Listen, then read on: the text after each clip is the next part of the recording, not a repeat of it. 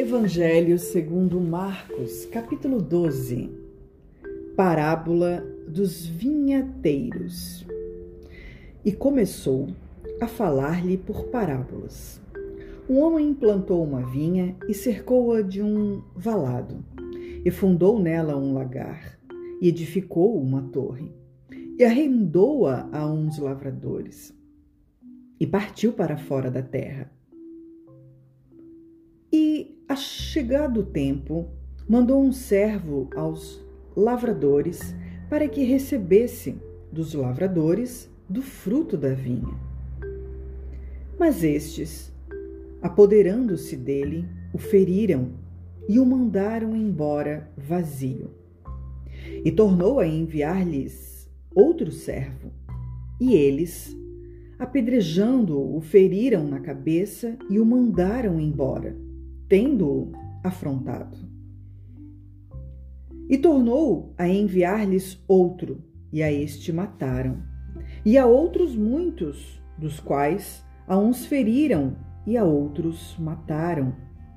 E tendo ele, pois, ainda um seu filho amado, enviou. Também a este por derradeiro, dizendo: Ao menos terão respeito ao meu filho. Mas aqueles lavadores disseram entre si: Este é o herdeiro, vamos, matemo-lo, e a herança será nossa. E pegando dele, o mataram e o lançaram fora da vinha. Que fará, pois, o senhor da vinha? Virá e destruirá os lavadores e dará a vinha a outros. Ainda não lestes esta escritura? A pedra que os edificadores rejeitaram, esta foi posta por cabeça de esquina. Isto foi feito pelo Senhor e é coisa maravilhosa aos nossos olhos? E buscavam prendê-lo, mas temiam a multidão, porque entendiam que contra eles dizia esta parábola, e deixando-o, foram-se. Perguntas capciosas feitas a Jesus sobre o tributo a César. E enviaram-lhe alguns dos fariseus e dos herodianos para que o apanhassem em alguma palavra. E chegando eles, disseram-lhe: Mestre, sabemos que és homem de verdade e de ninguém se te dá. Por que não olhas a aparência dos homens? Antes, com verdade, ensinas o caminho de Deus. É lícito dar o tributo a César ou não? Daremos ou não daremos? Então ele, conhecendo a sua hipocrisia, disse-lhes: Por que me tentais? Trazei-me uma moeda para que a veja. E eles lhe a trouxeram. E disse-lhes: De quem é esta imagem e inscrição? E eles lhe disseram: De César. E Jesus, Respondendo, disse-lhes: Dai, pois, a César o que é de César, e a Deus o que é de Deus. E maravilharam-se dele. A ressurreição. Então, os saduceus que dizem que não há ressurreição aproximaram-se dele e perguntaram-lhe, dizendo: Mestre, Moisés nos escreveu que se morresse o irmão de alguém e deixasse a mulher e não deixasse filhos, seu irmão tomasse a mulher dele e suscitasse descendência a seu irmão.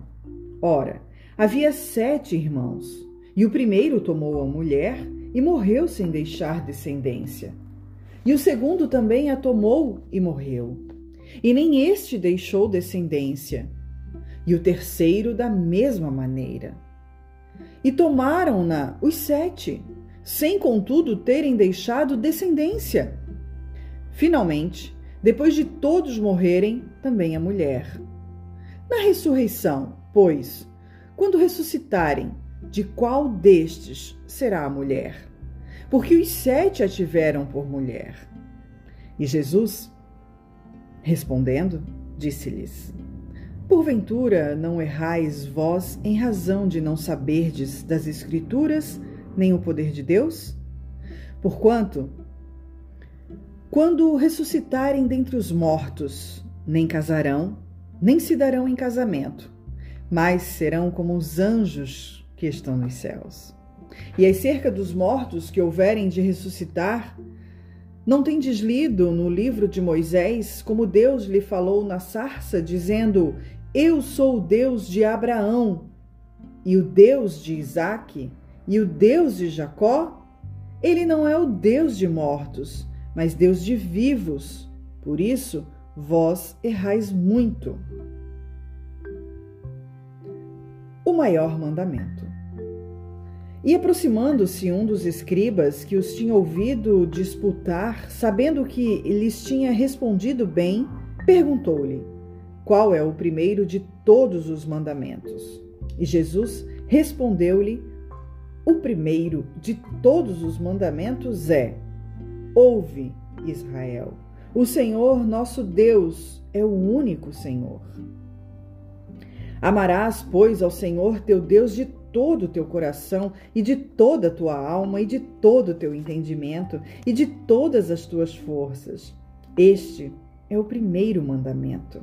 E o segundo, semelhante a este, é: amarás o teu próximo como a ti mesmo.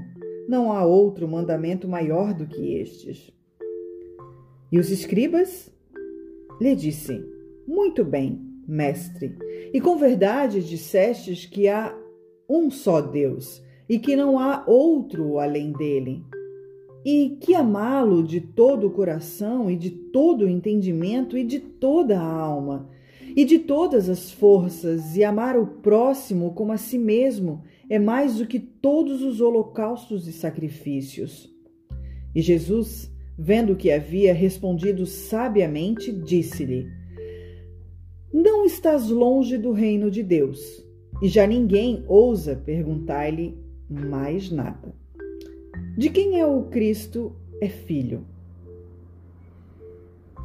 E falando Jesus dizia, ensinando no templo. Como dizem os escribas que o Cristo é filho de Davi? Porque o próprio Davi disse pelo Espírito Santo: O Senhor disse ao meu Senhor: Assenta-te à minha direita até que eu ponha os teus inimigos por escabelo dos teus pés. Pois se Davi mesmo lhe chama Senhor, como é logo seu filho? E a grande multidão o ouvia de boa vontade. E dizia-lhes em sua doutrina: Guardai-vos dos escribas que gostam de andar com vestes compridas e das saudações nas praças e das primeiras cadeiras nas sinagogas e dos primeiros assentos nas ceias, que devoram as casas das viúvas, e isso com pretexto de largas orações. Estes receberão mais grave condenação. A viúva pobre.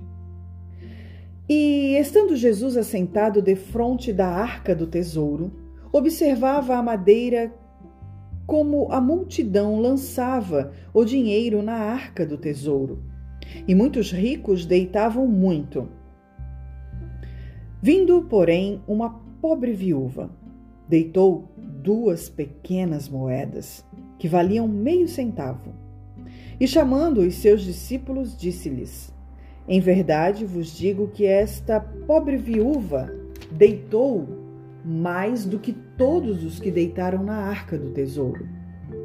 Porque todos ali deitaram do que lhes sobejava, mas esta, da sua pobreza, deitou tudo o que tinha, todo o seu sustento.